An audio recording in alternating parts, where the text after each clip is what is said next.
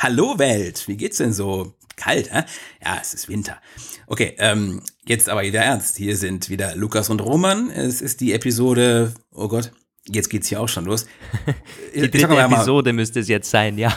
ich wollte gerade sagen, es ist die fünfte, aber gut. Naja, nach unserer Chronologie ähm, das ist jetzt übrigens wieder eine neue Episode. Die sollte eigentlich an dem Tag hochkommen, an dem wir es aufgezeichnet haben. Ähm, wir haben ja vorher so ein bisschen was auf Puffer aufgenommen. Deshalb jetzt geht's los mit den neuen Episoden. Vielleicht kommt noch eine ähm, alte. Aber ja, dann sind wir immer aktuell und vielleicht auch mal mit tages- oder wochenaktuellen ähm, Themen bei euch. Aber jo, die Wobei man ja auch sagen muss, dass jedes, jede neue Episode, wenn sie hochgeladen ist, für die Hörer wieder neu ist. Auch wenn sie für uns schon alt ist. Oh Gott. Das ist ich, so. Wobei wir hatten ja dieses Beta-Hörer-Programm, also für den, der eine oder andere kennt es vielleicht schon. ich muss so. gerade daran denken, dass eine unserer, ähm, äh, eine, eine Testhörer-Feedback-Sache äh, die ich die letzten Tage gehört habe, hat jemand gesagt, dass ähm, sie doch sehr verwöhnt ist von der Professionalität der Audible Original Podcasts. Naja. ähm. War das jetzt ein, ein irgendwie ähm, positiv oder negatives Feedback für uns? Das ist natürlich immer die Frage. ja, ich glaube, da kann man äh, daraus entnehmen, dass wir noch ein bisschen Luft nach oben haben beim Einspielen unseres Modus.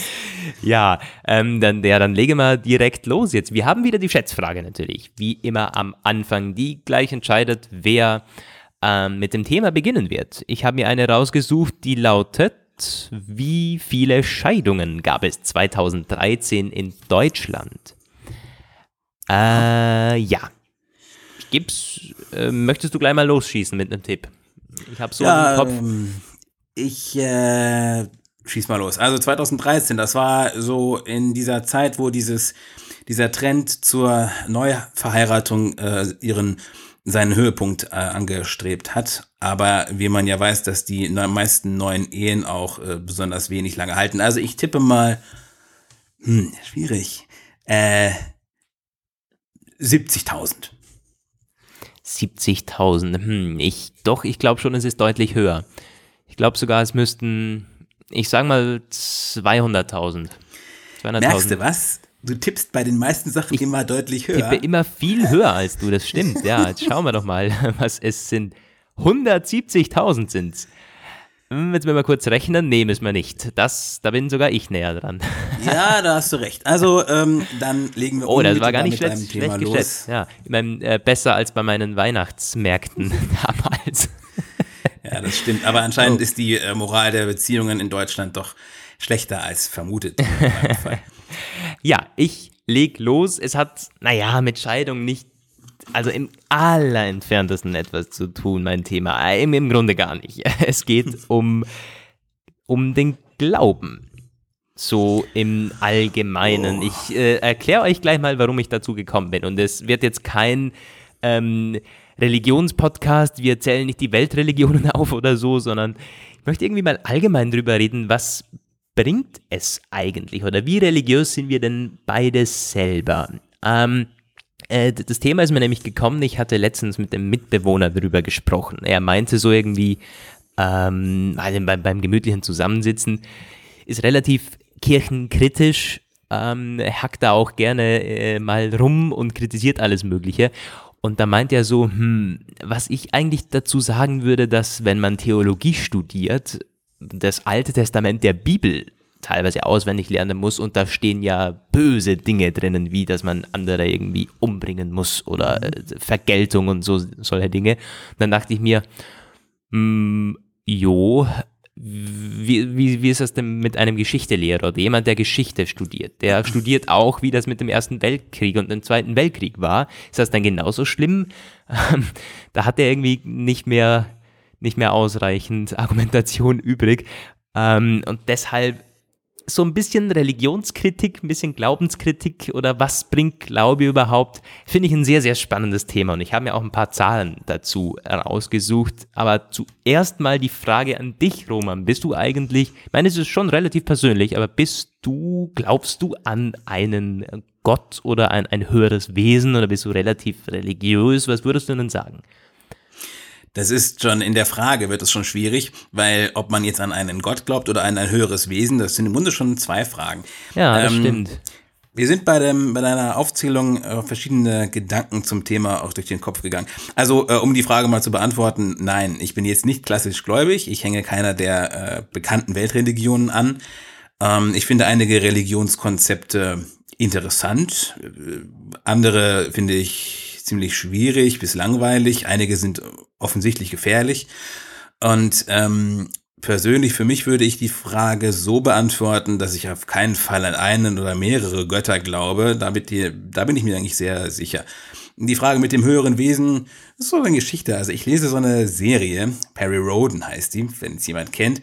Und da gibt es jede Menge höherer Wesenheiten, Superintelligenzen werden die zum Beispiel genannt. Und das ist eher eine ähm, kosmologische Herangehensweise, wie deren Genese erklärt wird. Und da muss ich sagen, das hat irgendwie einen, äh, einen, einen äh, plausiblen, äh, aufeinander aufbauenden Hintergrund. Sowas kann ich mir zumindest rein konzeptionell eher vorstellen als irgendetwas, was unsere Religionen so hervorgebracht haben. Mhm. Ja, Eng damit verbunden ist natürlich die Frage auch, warum Menschen überhaupt glauben. Also warum, äh, warum wollen Menschen sich an dieser Frage ähm, festhalten, mhm. dass es etwas gibt, das nicht irdisch das ist? Würde ich nachher nochmal ganz kurz ansprechen. Da gibt es ja auch einige durchaus plausible äh, Erklärungsansätze. Also es ist so, man unterscheidet bei den Gläubigen, die oder bei den Ungläubigen, wenn man es so äh, bezeichnen möchte, zwischen Atheisten und Agnostikern. Hast du vielleicht auch genau, schon mal gehört. Ja. du würdest dich quasi zu den Agnostikern zählen, die zweifeln, ob man die Existenz ähm, eines Gottes oder einer, einer, äh, eines Religionskonzeptes irgendwo beweisen kann. Ein Atheist ist sich dabei sicher, der sagt, nö, gibt's nicht schwierig, weil bei einem Gott, wie unsere großen Weltreligionen ähm, äh, skizziert haben, würde ich mich tatsächlich als Atheist sehen. Ich bin zum Beispiel völlig sicher, dass es keinen, äh, dass es die ähm, Dreifaltigkeit nicht existiert, zum Beispiel. Mhm. Ähm, ja das mit dem Agnostiker sein, ja, das ist so eine Geschichte. Ähm, wenn man, äh, wenn man sagt, dass ich nicht davon überzeugt sein kann, dass es irgendwo weit draußen etwas äh, gibt, äh, das in gewisser Weise in höheren Sphären schwebt, ja, dann würde ich in diesem Fall ähm, da, zu dieser Gruppe gehören. Ja. Hm. Ja, also bei mir ist es mittlerweile sehr ähnlich. Aber es war mal beinahe umgekehrt. Also es ist so, ich komme aus einer, und deswegen habe ich die Frage auch rausgesucht, weil es mich persönlich schon auch betrifft, weil ich aus einer sehr, sehr gläubigen Familie komme. Meine Eltern gingen und meine Mutter geht immer noch jeden Sonntag in die Kirche. Ähm, und da ist sie, wie wir gleich sehen werden bei den Zahlen, eine der wenigen, die das noch machen. Und mein, ähm, mein Onkel ist Priester sogar, meine Großeltern äh, leben auch noch, sind sehr, sehr gläubig und deshalb, also gehören im Christentum an. Möchte aber gar nicht auf eine Religion festnageln, sondern das eher allgemein halten. Und deshalb fand ich die Frage insgesamt sehr spannend, warum man denn glaubt. Auch weil ich das in meinem Alter so, also ähm, immer mehr mitbekomme, dass man das nicht ausreichend kritisch ähm, be behandelt, das Thema, sondern irgendwie gleich abgeneigt ist vom Glauben. Aber es bringt doch tatsächlich ähm, sehr vielen Leuten, das bekomme ich mit, auch gerade älteren Leuten, viel, wenn sie an etwas glauben können. Völlig egal, ob das Sinn ergibt oder nicht. Solange es nicht gefährlich ist, ist der Glaube äh, für mich ein sehr, sehr spannendes Konzept eigentlich. Für die Persönlichkeitsentwicklung, für die Persönlichkeits, ähm, für, für den Aufbau ähm, wenn es den Leuten hilft, ist das doch eine gute Sache eigentlich.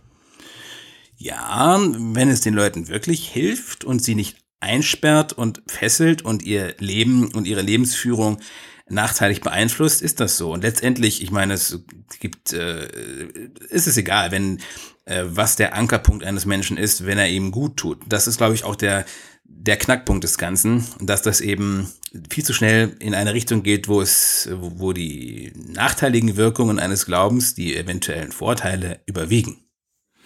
Hm, es ist halt die Frage, ob das so schnell geht. Also wir, äh, ich kann ja mal ein bisschen was vorlesen. Wie ist das denn weltweit so mit dem Glauben? Hat natürlich abgenommen. Ähm, Weltweit sind Indonesien, Türkei und Brasilien ganz vorne mit dabei. In Indonesien glauben sogar 93 Prozent der Menschen, der Einwohner an einen Gott oder ein höheres Wesen. Das war 2010. Ist von statista.com. Ähm, ich liebe ihre Quelle I, das müsste Ipsos gewesen sein, in Kooperation mit Ipsos, genau. Also wenn sie einer nachlesen möchte. Und dann mit 80 Prozent, ein bisschen mehr als 80 Prozent Südafrika, Brasilien und die Türkei noch mit knapp 90 Prozent. Die sind eben ganz oben.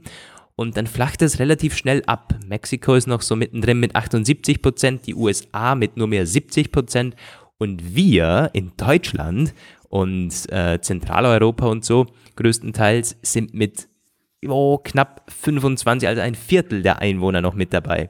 Deutschland 27 Prozent, Spanien 28 Prozent.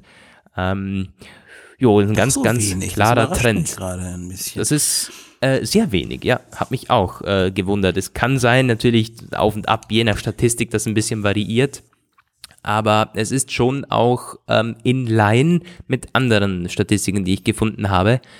Zum Beispiel die ähm, äh, Atheisten und Agnostiker, die sich bekannterweise von Süden nach Norden krass unterscheiden, ist fast gespiegelt, wenn man es sich so ansieht. Ja. Ähm, Südamerika, Afrika, ähm, Indien und äh, weite Teile von Asien. Da gibt es wahnsinnig wenige. Die meisten Länder sind da unter 10% Atheisten und Agnostiker und Gottlose, wohingegen das in Kanada, Europa und ähm, jo, Russland, natürlich auch die nordischen Länder, irgendwie Norwegen, ähm, Schweden, Finnland und auch Australien ist natürlich eher südlich, aber vom Entwicklungsstatus her, ähm, da ist es eher so um 40, 50 Prozent. Also das ist spannend, weil es quasi mit dem Entwicklungsstatus des jeweiligen Landes, der Leute, der Wirtschaft, der Gesellschaft zu tun hat. Das kann man wirklich eindeutig abzeichnen.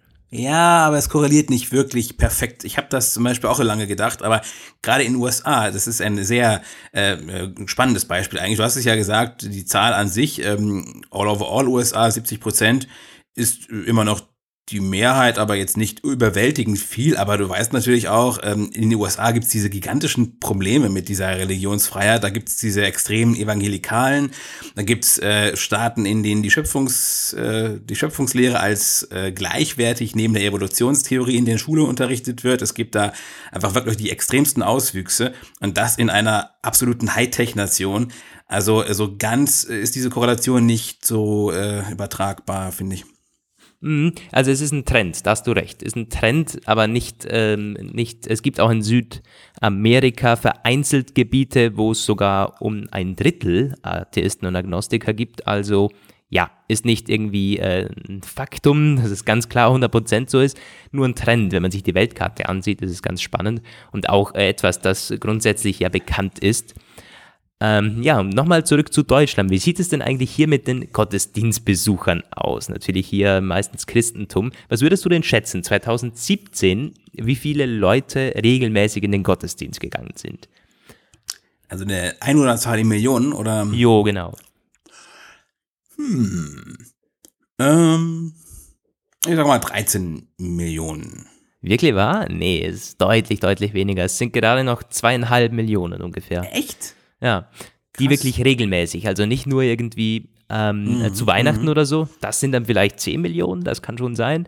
Aber an den normalen Sonntagen eben möglichst ähm, im Kirchenjahr den Gottesdienst besuchen, das sind zweieinhalb Millionen. Ja. Äh, okay. Wenn du mhm. vorher sagtest 10 Millionen, es waren 1950 11 Millionen. Und wenn man sich mal die, die, die Einwohnerzahl damals ansieht mit Deutschland knapp 30 Millionen, glaube ich, oder ein bisschen über 30 Millionen, ja, dann war das knapp ein Drittel. Ja. Hat also dramatisch abgenommen. Und das ist bei uns in Österreich und so nicht anders. Äh, ist hier ziemlich gleich, wenn man sich die Kirchen hier ansieht und mal mit den Großeltern und den Eltern spricht, wie das früher so war. Boah. Bemerkenswert. Ich meine, gut, ähm, ich äh, habe das die letzten Jahre immer so ein bisschen verfolgt. Es gab ja mal so eine längere Zeit, wo die Kirchen im totalen Niedergang zu sein schienen. Zumindest äh, haben sie das immer gesagt. Und dann gab es in den letzten Jahren aber, wie ich das zumindest beobachtet habe, wieder so ein kleines, so ein kleines, ähm, ja, ein, ein Zwischenhoch, äh, könnte man vielleicht sagen, wo halt mehr Leute wieder zurück in die Kirchen geströmt sind. Ich nenne das für mich immer die Sinnsucherfraktion. Ähm, und es ist allemal besser, wenn sie in irgendeine klassische evangelische oder katholische Gemeinde geht, als eben zu den Neobaptisten oder in irgendeiner sektenartigen äh, Gemeinschaft sich anschließt. Und da kommen wir auch gleich zum Problem. Also ich finde, der ähm, Gottesdienst, der sonntägliche Kirchgang ist nicht meins, aber ist wahrscheinlich, ähm, ja, ist definitiv tausendmal eine bessere Beschäftigung als eben in einer äh, in eine extreme, sehr verschlossene Richtung abzurutschen. Und das ist, glaube ich, auch so ein bisschen so dass der zentrale Punkt, der überhaupt Leute dazu bringt, sich wieder äh, vermehrt nach neuen Gemeinschaften umzugucken. Diese ständig proklamierte ja, Vereinzelung, das, der Zerfall von Werten und Identität und damit die verbunden die Orientierungslosigkeit von Menschen in der ähm, sehr solitären Gesellschaft. Und, hm. ja. Was mich, ähm, ich möchte mal ganz kurz zurückkommen zu den, zu den Kirchgängern und auch allgemein, wie das so bei uns gehandhabt wird mit dem, oh, ich bin nicht gläubig, ähm, geh dann aber zu Weihnachten oder zu Ostern in die Kirche. Da gibt es nämlich wahnsinnig viele Leute. Ähm, ich meine, das ist ein Vielfaches. Teilweise zehnmal so viele Leute, die dann zu den Feiertagen, meistens eben Weihnachten und Ostern in der Kirche sind. Und ähm, ich sehe das auch ich gehe persönlich nicht jeden Sonntag in die Kirche. Ich gehe vielleicht einmal im Monat, wenn es hochkommt, wenn überhaupt, wahrscheinlich auch nicht mehr. Ähm, und ich frage mich dann immer so, warum? es, ist, sind dann auch, es sind ja meistens Leute, die sagen, nö, ich, ich bin nicht, aber es gehört irgendwie dazu. So, was genau gehört dann für die Leute dazu? wenn man sagt, im, im Grunde glaube ich eh nicht dran, aber ist, ist, ist das denn unsere Kultur oder ist das zum Leute treffen oder warum? Ähm, ist, also gehst du zu den Feiertagen denn auch noch in die Kirche? Also ich nicht jetzt, äh, aber ähm, oder war das jetzt allgemein gefragt? Also ähm, ich, äh, ich denke, es ist sicherlich beides. Also äh, beides, was du gesagt hast, es ist einerseits kulturell tradiert irgendwie, also das, das gehört, das ist, ähm, das ist natürlich irgendwie auch christlich verwurzelt in diesem, ähm, in dieser Glaubenstradition, ähm, dass man Weihnachten und zu Feiertagen auf jeden Fall in die Kirche geht. Darum herum haben sich natürlich aber ganz, ganz viele kulturelle und aber auch einfach soziale Traditionen entwickelt. Man trifft eben Leute wieder. Und ich glaube auch tatsächlich, dass ähm, wenn du vielleicht einen Zusammenhang erstellen kannst zwischen äh, Kirchgang und äh, religiösem, religiöser Überzeugung und der, der äh, wie heißt das jetzt, Demografie. Also garantiert hast du das in älteren Bevölkerungsschichten und ländlichen Gebieten stärker ausgeprägt. Und ja. in einem Dorf oder in kleinen Städten oder in einer ländlichen Gegend ist die Kirche ja auch ein, ein zentraler sozialer Treffpunkt. Da äh, tauscht man sich aus und bringt sich auf den neuesten Stand. Es ist also dann nicht mehr nur dieses ähm, grundsätzliche Glaubensding, sondern auch äh, sicherlich hat eine, ähm, eine Funktion von ja, Dorfgemeinschaftsanker. Ja, Kommunikation, ja, das stimmt schon. Zusammentreffen. Ja, ja ich finde es ja auch nicht schlecht. Also ich bin nicht der, der sagt, nö, äh, das ist irgendwie heuchlerisch, wenn man zu Weihnachten in die Kirche geht und sonst nicht. Das ist ja cool, das ist ja irgendwie gut so. Ähm, wenn es, wie, wie, gesagt, den Leuten etwas bringt. Muss ja nicht mal sein, dass man irgendwie, dass man gleich an was glaubt. Kann ja auch irgendwie, dass man irgendwie gemeinsam da hinkommt, irgendwie da vorne ist ein Christbaum aufgestellt und man hat da eine, eine schöne Zeit, singt irgendwie Stille Nacht und Gutes. Ähm, also von dem her, ähm, ja, aber doch irgendwie spannend, was die Leute dazu bewegt. Ob es nicht irgendwo einfach so das Gefühl ist, hm, man sollte doch oder äh, es gehört sich doch. Ähm, das finde ich immer interessant. Und es scheint in Deutschland genauso denken, zu sein. Ja. Aber es ist sicher auch so, also ähm, dass das wahrscheinlich eher in äh, relativ großen Familien, die auch noch zusammen wohnen oder zumindest in der Nähe wohnen, wahrscheinlich äh, stärker der Fall ist. Also ich glaube jetzt zum Beispiel ein eingefleischter Junggeselle ohne ähm, elterliche, also der jetzt quasi nicht mit seinen Eltern früher in die Kirche gegangen ist, wird das auch später nicht mehr tun. Also das ja. ist sicherlich auch etwas, man hat diesen sozialen Druck da. Mhm. Die hm. Leute gehen dann gemeinschaftlich zur Kirche, schätze ich. Ja, es ist wie gesagt auch von, von den Eltern krass abhängig. Das ist wirklich so. Die Eltern leben es vor und das wird dann so mitgetragen. Ähm, klar, es gibt bestimmt auch, wie das bei mir jetzt so ist, die Eltern gehen immer noch regelmäßig in die Kirche, ich nicht mehr so, weil ich sage, hm, hier und da skeptischer geworden. Aber grundsätzlich, dass ich überhaupt noch gehe oder so, das liegt natürlich am Vorleben der Eltern und Großeltern. Also es ist wenig so, dass, glaube ich, heutzutage ähm, jüngere Menschen oder im mittleren Alter auf die Idee kommen, ich schaue mir mal an, was die am Sonntag predigen. Wobei ganz interessant, ich hatte einen in, in der Volksschule war das, glaube ich, noch, oder irgendwie Unterstufe Gymnasium. Da äh, gab es einen Mitschüler, der no, ganz normal eben ging natürlich nicht in die Kirche so, war ja, ist ja nicht Usus, aber dann hatten sich die Eltern scheiden lassen und ich habe dann beobachtet, wie er hin und wieder am Sonntag einfach in der Kirche saß, alleine. Ja, ja. Ähm, ganz interessant und da wären wir wieder beim Punkt, irgendwas muss es dem gebracht haben. Also es ist doch im Grunde schön, dass es die Möglichkeit gibt, da können sich Leute hinsitzen und von mir aus beten oder so. Und wenn es denen was bringt, für die Psyche, für, für, den, für, für den Kopf, dann ist doch gut, völlig egal, was äh, rundherum passiert oder was in der Bibel steht. Ja, aber dann kommt irgendjemand hin und versucht, diese Leute zu, das verlorene Schaf äh, zu bekehren und eventuell dazu bringen, äh, zu bringen, Kirchensteuern zu zahlen. Also, ich bin jetzt mal, es ist jetzt wieder sehr, sehr typisch. Ich äh, finde es immer ganz toll. Du hast eine sehr äh, positive Sicht auf die Dinge und kannst vielen einen positiven Eindruck abgewinnen. Den sehe ich durchaus auch, aber ich bin ein ausgebildeter Problemsucher und Finder. Und ich sehe ja, sofort das, das Problem. Also, äh, das macht es ja auch aus, den Hallo Welt Podcast. Das ist äh, bei, bei jedem Thema im Grunde so, dass wir das von zwei Seiten ja. beleuchten können. Ist ja perfekt. Soll ja umso spannender sein dann. Also ja. Also letztendlich die, die ganzen Kirchenorganisationen, man darf das natürlich auch gar nicht ähm, äh, kleinreden, deren soziale Bedeutung ist ja eminent. Also ähm, die verschiedenen Organisationen, die sie betreiben. Äh, diese, diese äh, geht ja ins Mittelalter zurück. Diese Organisation Jesu zum Beispiel war natürlich ein christlicher Orden, hatte diese Missionsaufgabe, hat aber auch, ja, war quasi so ein Vorläufer moderner Hilfsorganisationen und zieht sich ja bis in die Gegenwart. Rotes Kreuz, Roter mhm. Halbmond, die verschiedenen äh, Suborganisationen davon und auch hier im Kleinen. Also so eine Kirche ist oft auch der letzte das letzte Jugendzentrum am Ort. Ja, das die ist Leute, so. die da arbeiten, sind leider irgendwie völlig gezwungen, aufgrund ihres Glaubens auch den letzten hoffnungslosen Fällen noch die Tür zu öffnen, auch wenn es mhm. eigentlich schon nichts mehr zu retten gibt. Das alles muss man schon positiv sehen.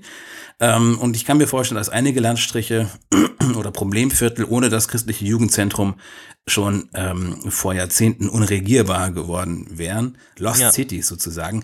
Aber ähm, das alles, wie gesagt, ne, im, im, im kleineren sprießen dann auch teilweise, ich weiß zum Beispiel, ich habe in Berlin früher mal immer neben so einer hm, Freikirche gewohnt, so eine baptistische. Und da gibt's auch welche, die vollkommen harmlos und friedlich sind.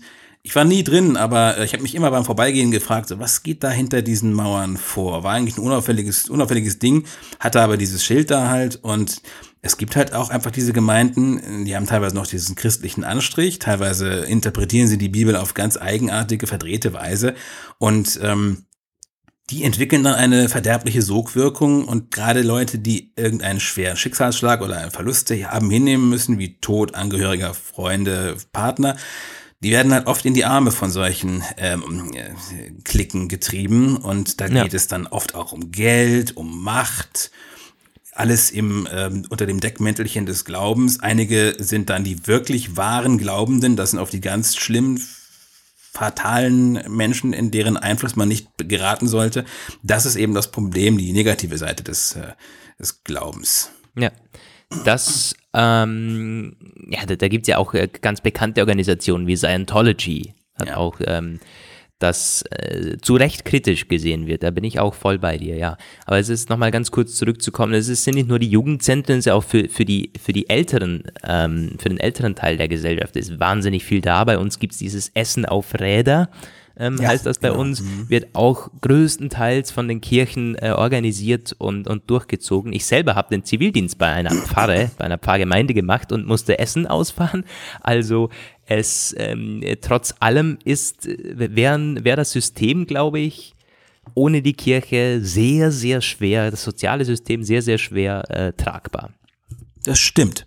Ich frage mich aber tatsächlich, ob es nicht möglich wäre, eine wie soll ich sagen, eine Organisationsform sich vorzustellen, die dieselben Funktionen erfüllt, aber ohne dieses, diesen religiösen Überbau, der eben manchmal so verderblich ist. Mhm. Also warum, das ist genauso wie in der Schule, ähm, ich fand die Ethik oder Philosophiekurse immer viel äh, ähm, herausfordernder und faszinierender als jeden Religionsunterricht. Aber ja, scheinbar voll. ist es sehr schwer, etwas zu konstruieren, das ähm, dieselbe Anziehungskraft ausübt und die trotzdem diesen, diesen positiven, diese positiven Eigenschaften wie in der Kirche hat. Hm. Ja, das ist, war bei uns im Religionsunterricht. Ich, wir hatten das große Glück, dass wir ein, eine Lehrkraft hatten, die im Grunde mehr Ethik gemacht hat, auch die ganze Oberstufe durchhin, ähm, als wirklich einen klassischen Religionsunterricht. Klar, man muss manche Dinge lehren, irgendwie aus wie vielen Teilen die Bibel besteht oder so, aber gut, das hat eh schon wieder jeder zu Recht, wie ich finde, vergessen. Und was hängen geblieben ist, ist eben dieser Ethikunterricht. Da hat man dann über Abtreibung gesprochen oder über Todesstrafe und solche Dinge. Und ja, das sind natürlich schon spannende Themen, wo die Kirche äh, teilweise Positionen vertritt, die zu diskutieren sind und dann Anreiz für eigene Diskussionen schaffen. Die aber hier jetzt jeden Rahmen sprengen. Das ist so und deshalb äh, würde ich sagen, wir ähm, beenden diesen kleinen Exkurs zum Glauben. Jetzt mal schauen, ich habe, glaube ich, von den, ja, von den Zahlen so alles ungefähr angebracht. Ähm, ja, können wir ewig drüber sprechen. Gibt äh, bestimmt auch noch Unterthemen, die wir wieder mal besprechen im Podcast. Finde das eine, eine spannende Sache. Und noch mehr gespannt bin ich jetzt, was Roman für uns hat. ja, ähm, mein Thema ist ganz spontan entstanden, gestern eigentlich erst. Ich habe deswegen auch überhaupt gar keine Zahlen, die ich referieren kann. Es ist auch eher eine äh, ethische Diskussionsfrage. Aber beginnen, ich frage mal einfach so. Lukas, möchtest du Kinder eines Tages? hm. Äh, ja, allerdings schon eher schon eher später. Das ist so. Also in, in den 30ern vielleicht 35 oder so, also schon eher später. Ja. Ja.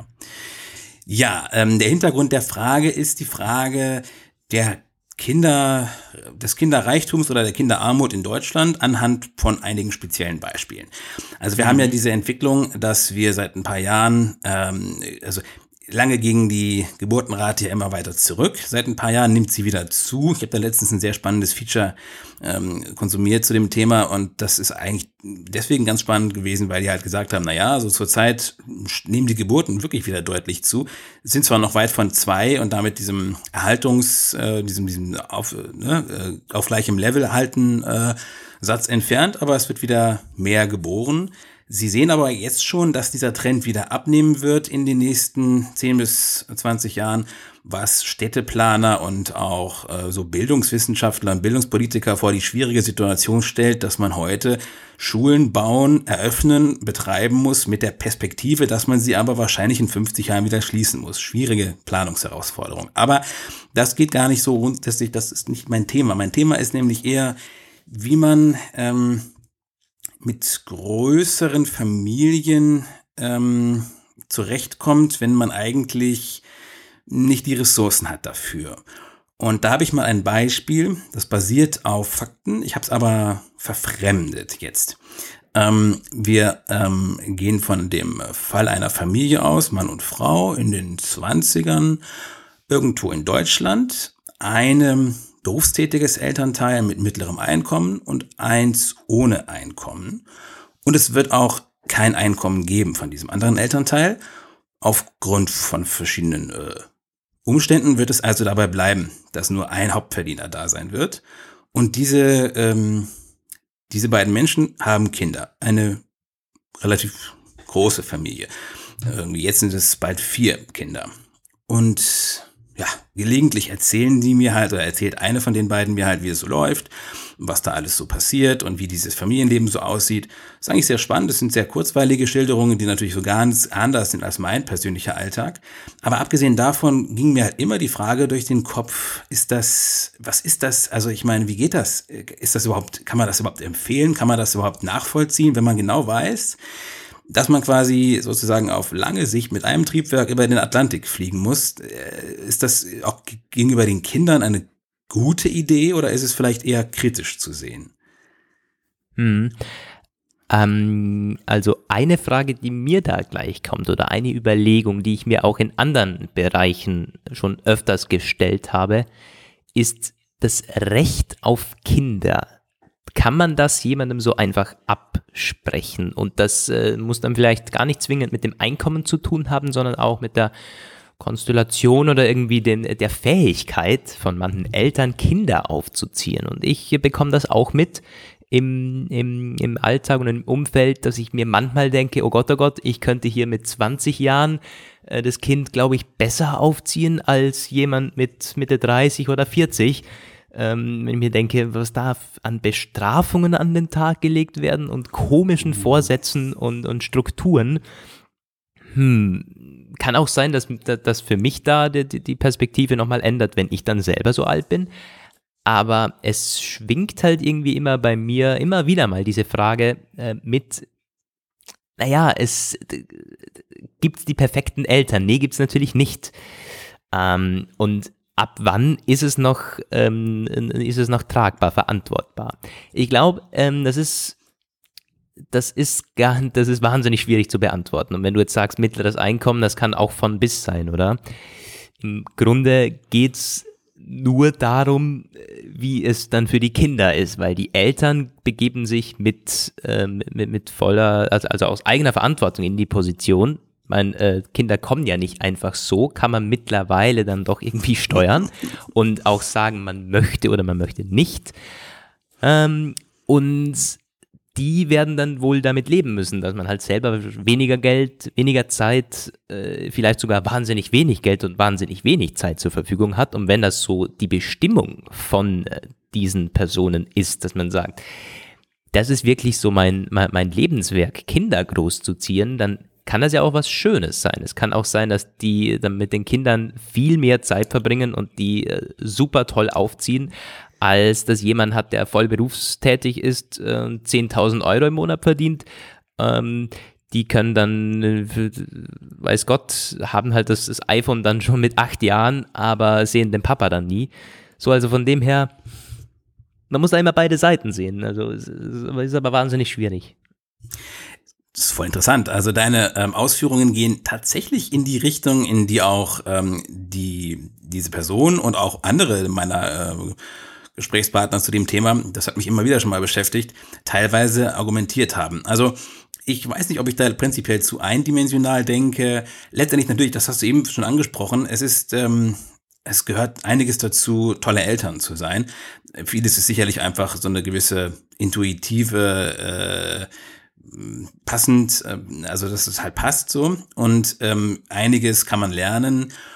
Also in dem Fall ist es halt genauso, was du halt sagst. Da ist jemand, zumindest eine Person definitiv, die hat diesen, diesen, diesen, diesen Traum, ihr Lebenstraum, eine Großfamilie zu gründen. Hm. Lebensträume sind was Gutes, dagegen hat, hat man ja nichts zu sagen. So. Die Frage ist halt immer, die ich mir so stelle, ähm, große Träume haben halt auch die Wirkung, teilweise Leute Dinge tun zu lassen, die für einen selbst völlig logisch und rational erscheinen, aber eben einfach nicht zum Wohle aller sind. Und ich habe da halt immer drüber nachgedacht, so wie kann das funktionieren? Irgendwann irgendwann ist, fehlt es an allem, ist das für die Kinder gut. Ich habe dann selbst ein bisschen gerechnet, ich habe mir das von denen vorrechnen lassen, also von ihr zumindest. Es ist irgendwie eigene Aussage, sind das beides äh, gute Rechner mit, mit äh, betriebswirtschaftlichem äh, Expertise. Und tatsächlich ist es auch so, das ist mir auch nicht ganz bewusst gewesen, heute ist es anders als irgendwie noch vor 20 Jahren. Ich weiß zum Beispiel noch, dass ich damals in der Schule war, ähm, wo ich in der Schule war, gab es immer so ein paar Leute, die hatten nichts. Also ähm, welche, die teilweise nicht auf Klassenfahrt mit gehen durften, weil sie kein Geld hatten. Oder es ging dann schon, aber die mussten, die wurden dann immer krass gedemütigt. Also die hatten dann immer so Anträge, da gab es dann halt schon irgendwelche Möglichkeiten, aber das war allen irgendwie völlig klar. Das war denen quasi auf die Stirn geschrieben.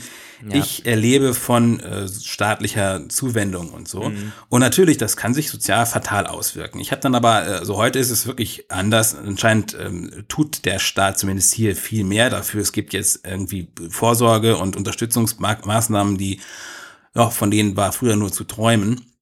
Von daher geht's vielleicht wirklich. Die Frage, die ich mir immer stelle, ist, ähm, wann überlagert der eigene Traum ähm, sinnvolle Entscheidungen und wann wird ein Traum zu einer fixen Idee und damit gefährlich? Ist das schon erreicht oder ist es nicht erreicht? Und ich muss ganz ehrlich sagen, die Frage ist offen, muss offen bleiben, weil dafür bin ich in der äh, Situation nicht genug drin und ich kann nur äh, mir meine eigenen Gedanken dazu machen und die jetzt mal mit dir teilen. Ja. hm. Ich meine, es ist natürlich, äh, es ist von außen betrachtet noch mal schwieriger, wenn man Umstände, wenn man Personen nicht kennt, so etwas zu, ähm, zu bewerten. Und es ist, kann dann auch schnell irgendwie ganz falsch bewertet werden. Ähm, aber ich meine, im, im Grunde geht es ja nur darum, können die Kinder gut leben. Und ja. Das hängt dann natürlich mit der, also vom Einkommen ab. Ich meine, es gibt verschiedene Unterstützungen, hast du ja schon angesprochen. Ich weiß nicht genau, wie es in Deutschland ist, auch nicht, wie es in Österreich ist.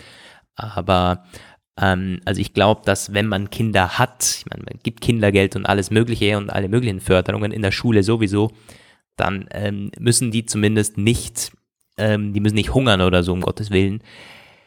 Aber die leben, die wachsen äh, in ärmlichen Verhältnissen wahrscheinlich auf. Kann sich später äh, positiv und negativ auswirken. Also wenn man sich mal so relativ berühmte und erfolgreiche ähm, Unternehmer oder irgendwie Stars anschaut, die kommen oft aus ganz armen Verhältnissen, haben aus diesen Verhältnissen dann die Motivation geschöpft, ich will durchstarten, ich will was erreichen, ähm, haben dann auch den Mumm, etwas durchzuziehen und auch die, äh, die Kraft, etwas durchzuziehen, weil die eben diese Zeiten schon als Kind durchgemacht haben ähm, kann sich also auch genau anders auswirken, wenn jemand jetzt irgendwie in völlig, ähm, völlig gut auflebt. Also ich, ich habe das, äh, da habe ich eigentlich schon so, ich, ich finde, man sollte nicht allzu gut allzu gut aufwachsen. Also ich meine, das, das klingt völlig, völlig dämlich eigentlich, aber Nein, ich wenn, kann mir das schon ganz gut vorstellen, was du meinst. Wenn jemand,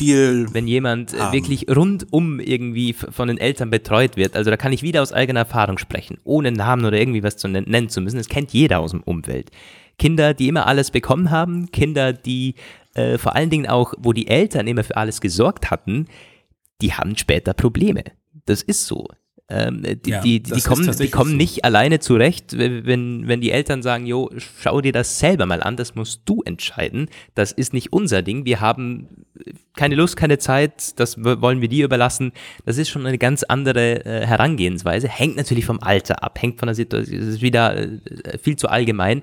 Aber grundsätzlich ist so dieses, dieses Aufwachsen, das kann äh, Aufwachsen in schwierigeren Verhältnissen, das kann Kindern auch ähm, helfen, sich später zu einer relativ spannenden und, und, und starken Persönlichkeit äh, zu entwickeln. Kann sich auch in, in, in, die andere Richtung entwickeln, glaube ich. Also, dass man wirklich ähm, abdriftet und gerade wenn du jetzt sagst Großfamilie, da ist es dann meistens so, dass das manche, dass es ins, ins Extrem abdriftet. Manche werden dann schwach, äh, bringen irgendwie wenig auf die Reihe, andere wiederum haben genau die Situation so ausgenutzt und werden dann sehr, sehr stark, eventuell sehr erfolgreich in, in manchen Bereichen. Also ich glaube, dass ähm, das prägt dann äh, die, die Kinder sehr, sehr unterschiedlich. Das ist mit Sicherheit prägend. Ich kenne auch aus meinem persönlichen Umfeld beide Beispiele, von denen du halt gerade sprichst. Ich kenne auch dieses extrem solidarische, eine, ähm, ein Familienkonstrukt, ähm, wo, wo sehr viel füreinander eingestanden wird und wo äh, man sich gegenseitig hilft, materiell und auch mental. Das stimmt sicherlich und die extremen Fälle im negativen Bereich, oh, die kenne ich auch. Aber das ist, ähm, ich glaube, es ist allgemein eine gute Sache, dass ich dieses Thema heute ähm, aufgegriffen habe, weil du mir mit deinen Ausführungen schon dabei hilfst, ähm, das Ganze ein wenig äh, weniger aus meiner typischen äh, Brille zu betrachten. Ich muss, ähm, wo ich darüber ähm, gesprochen habe, ähm, auch musste ich auch an meine Kindheit denken und die ist halt so gewesen, also ich habe mich immer im Mittelfeld sehr wohl gefühlt. Also das ist genau, was du halt sagst. Wenn jemand, wir hatten natürlich nicht nur die, ich sag mal, äh, Leute auf der äh, äh, ungünstigen Fraktion, ungünstigen Seite, sondern auch die totalen Siegertypen, die Snobs.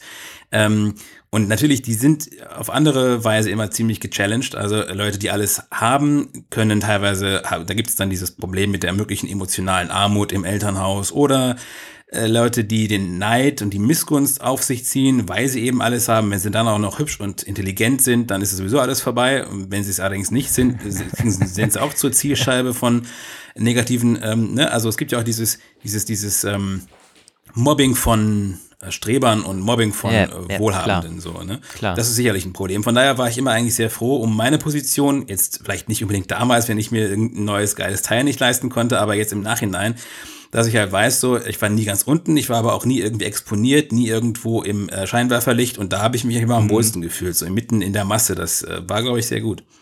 Das wird auch den meisten statistisch so gehen, dass man eben in diesem Mittelfeld liegt. Ähm, ja, ich meine, bei mir war es äh, so ein bisschen was von allem. Ich bin wahrscheinlich nicht, äh, aber nicht. Also ich, ich bin aufgewachsen mit einer Mutter, die nicht streng war. Sie hat uns schon sehr, sehr, sehr viel Freiheiten gelassen, gerade auch als wir dann älter wurden, so im Teenageralter. Hat schon Vorgaben gemacht, sie war aber teilweise auch irgendwie dann nicht streng oder stark genug, dass sie Dinge dann direkt durchgezogen hat. Also das heißt, wir hatten selber auch Gestaltungsfreiraum für unser, für unser Leben dann. Und beim Vater so, dass er relativ wenig zu allem gesagt hat, ist ja auch oft so. Und da bin ich auch wieder froh, weil ich mir in vielen, vielen Bereichen einfach selber Gedanken machen musste. Wie mache ich das? Wie gehe ich das an?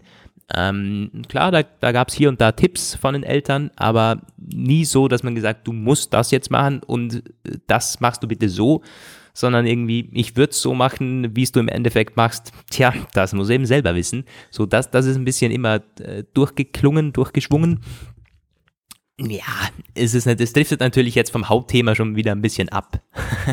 Aber das, das gehört ja auch zum gesamten Komplex dazu. Ja. Das war auch, als ich dieser äh, Person gesagt habe, so ich möchte das in unserem Podcast besprechen, meinte sie schon ein bisschen im Scherz, naja, da wirst du wahrscheinlich alle eure Stamm Stammhörer vertreiben, es sei denn, du hast eine Hardcore-Mutter im Hörerkreis. Und da habe ich gesagt, ja, vielleicht, vielleicht habe ich das ja oder vielleicht kriegen wir dadurch welche. Aber ähm, dieses ganze Thema ist natürlich genauso umfangreich wie der Religionskomplex. Und ich würde dir da übrigens zustimmen. Also je mehr man selbst machen muss, desto mehr ähm, Kompetenzen fürs spätere Leben erwirbt man dadurch. Ich würde allerdings schon sagen, es ist ein Unterschied, ob man, also ich kenne das von mir auch. Ich hatte früher auch so die Situation, dass meine Eltern mir sehr viel, mich sehr viel haben machen lassen und die haben aber gesagt, na ja, also wenn du jetzt da und da hinkommen möchtest, dann organisier dir mal was. Das war jetzt nicht so, aber die hätten halt schon ähm, die waren da, also die waren ja. bereit, äh, aktiv zu werden. Ja. Ist sicherlich anders, wenn du ein Kind hast, äh, dessen Eltern völlig unfähig sind, irgendwie noch mhm. aktiv zu werden oder vielleicht auch nur ein Elternteil und das dann quasi schon mit, äh, mit acht erwachsen werden muss. Das prägt auch fürs Leben, aber das ist sicherlich nicht gut, also nicht wünschenswert.